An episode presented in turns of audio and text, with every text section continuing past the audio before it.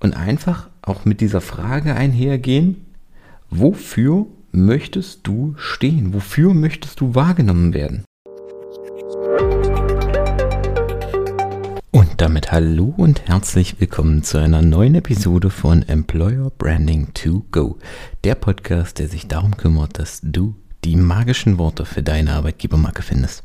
Ich bin Michael und ich freue mich, dass du heute wieder eingeschaltet hast und in der heutigen Folge werden wir uns mal wieder back to the roots bewegen.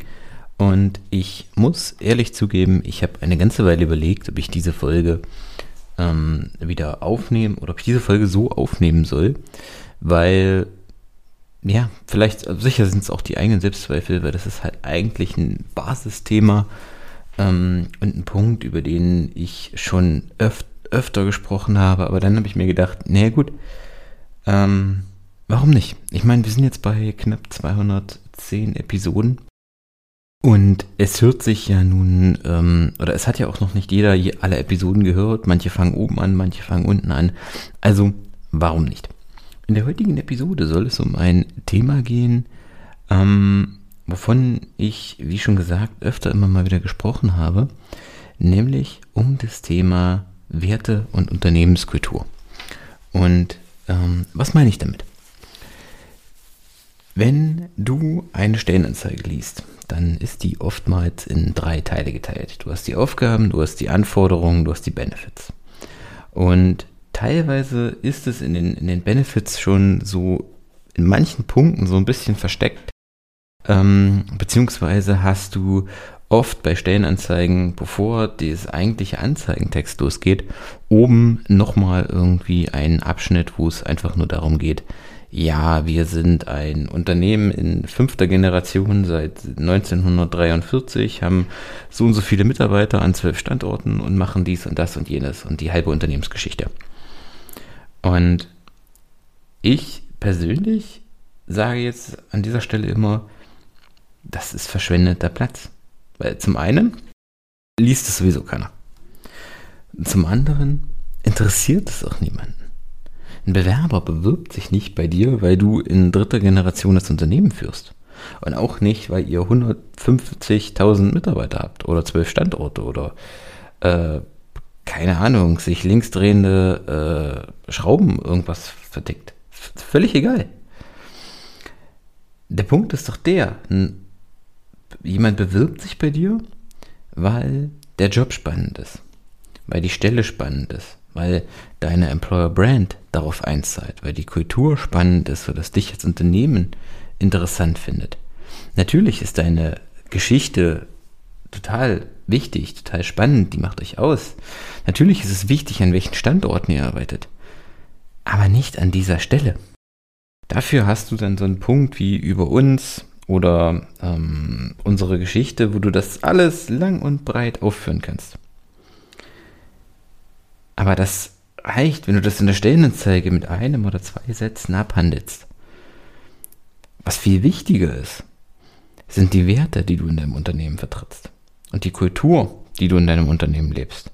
Und dabei meine ich nicht so schöne Marketingfloskeln von wegen äh, wie Transparenz und auf Augenhöhe und Ehrlichkeit und ach, keine Ahnung, so ein komisches, typisches Marketing-Gedöns, bla bla. Sondern die Punkte, die bei dir wirklich gelebt werden. Und einfach auch mit dieser Frage einhergehen, wofür möchtest du stehen? Wofür möchtest du wahrgenommen werden? Und mach dir darüber mal Gedanken. Wenn du das noch nicht geklärt hast für deine Stellenanzeige, dann wird es spätestens jetzt einfach Zeit, weil das essentiell ist für deine Employer Brand. Und ähm, einfach dann auch so Punkte, wie wird das im Unternehmen gelebt? Also wie ist die Kommunikationskultur im Unternehmen? Wie ist das Miteinander? Wie ist die Führungskultur im Unternehmen? Wie ist die Feedbackkultur? Was macht den Arbeitstag bei dir im Unternehmen aus? Ähm, das, das, geht mit so banalen Dingen los, wie du, sie, ähm, wie, äh, wie, wie viele, wie, wie, was heißt regelmäßiges Feedback? Wie oft ist das? Wie, ähm, sind so diese persönlichen Weiterbildungsmöglichkeiten im Unternehmen? Gibt es da Mentoring-Programme? Gibt es da Schulungsprogramme? Ähm, Und das geht dann auch weiter mit so Punkten, die oft in den Benefits drinne stehen, die oft auch schon angerissen werden. So von wegen, ähm, gibt es gemeinsame Ereignisse, die ihr zusammen feiert? Gibt es gemeinsame Events im Unternehmen? Äh, Weihnachtsfeier, Sommerfest, Neujahrsempfang, 100 Jahre Mittwoch, ähm, was du möchtest. Gibt es ähm, bestimmte Rituale, die bei euch im Unternehmen sind. Ich habe jetzt zwei in einem Unternehmen, die frühstücken jeden Montag zusammen oder die gehen Freitagabend auch mal zusammen aus oder die ähm, nehmen bestimmte Events in der Stadt mit, die die, die Stadt anbietet oder die die Kommune anbietet. Ähm, selbst so banale Dinge wie der Kickertisch im Unternehmen gehört dazu. Das sind alles Punkte, die stehen unheimlich gerne in den Benefits, aber faktisch, wenn ich von der Definition eines Benefits ausgehe, ist es kein Benefit. Ich meine, das ist cool, dass ihr das macht, aber der Mitarbeiter hat faktisch nichts davon, dass ihr jeden Montag zusammen frühstückt oder dass bei euch ein Kickertisch steht. Ich meine, das ist super wichtig, das ist cool, aber das ist eher so ein kulturelles Thema. Und das ist doch genau das, was deine Mitarbeiter wissen wollen, wenn die in dein Unternehmen kommen, wenn die sich bei dir bewerben. Dann ist es völlig egal, dass ihr seit äh, 13, 1972 an dem und dem Standort seid, sondern viel wichtiger ist, ähm, wie das Miteinander mit den Kollegen ist, weil das ist das, was die Unternehmenskultur, was das, das, was die Arbeit in deinem Unternehmen ausmacht. Und wenn du das in deiner Stellenanzeige mit aufführst, dann hast du einen signifikanten Vorteil vor allen anderen, weil du kannst dich darauf verlassen, 90% der Stellenanzeigen, die da draußen sind, die behandeln das überhaupt nicht. Da ist das überhaupt kein Thema. Und geh einfach mal davon aus, dass ein Mitarbeiter sich oder dass ein Bewerber sich nicht nur bei dir bewirbt, sondern der bewirbt sich noch bei sechs anderen Unternehmen, die genau diese Stelle suchen. Und bei fünf anderen liest er das übliche Blabla und bei dir wird die Kultur nochmal separat hervorgehoben.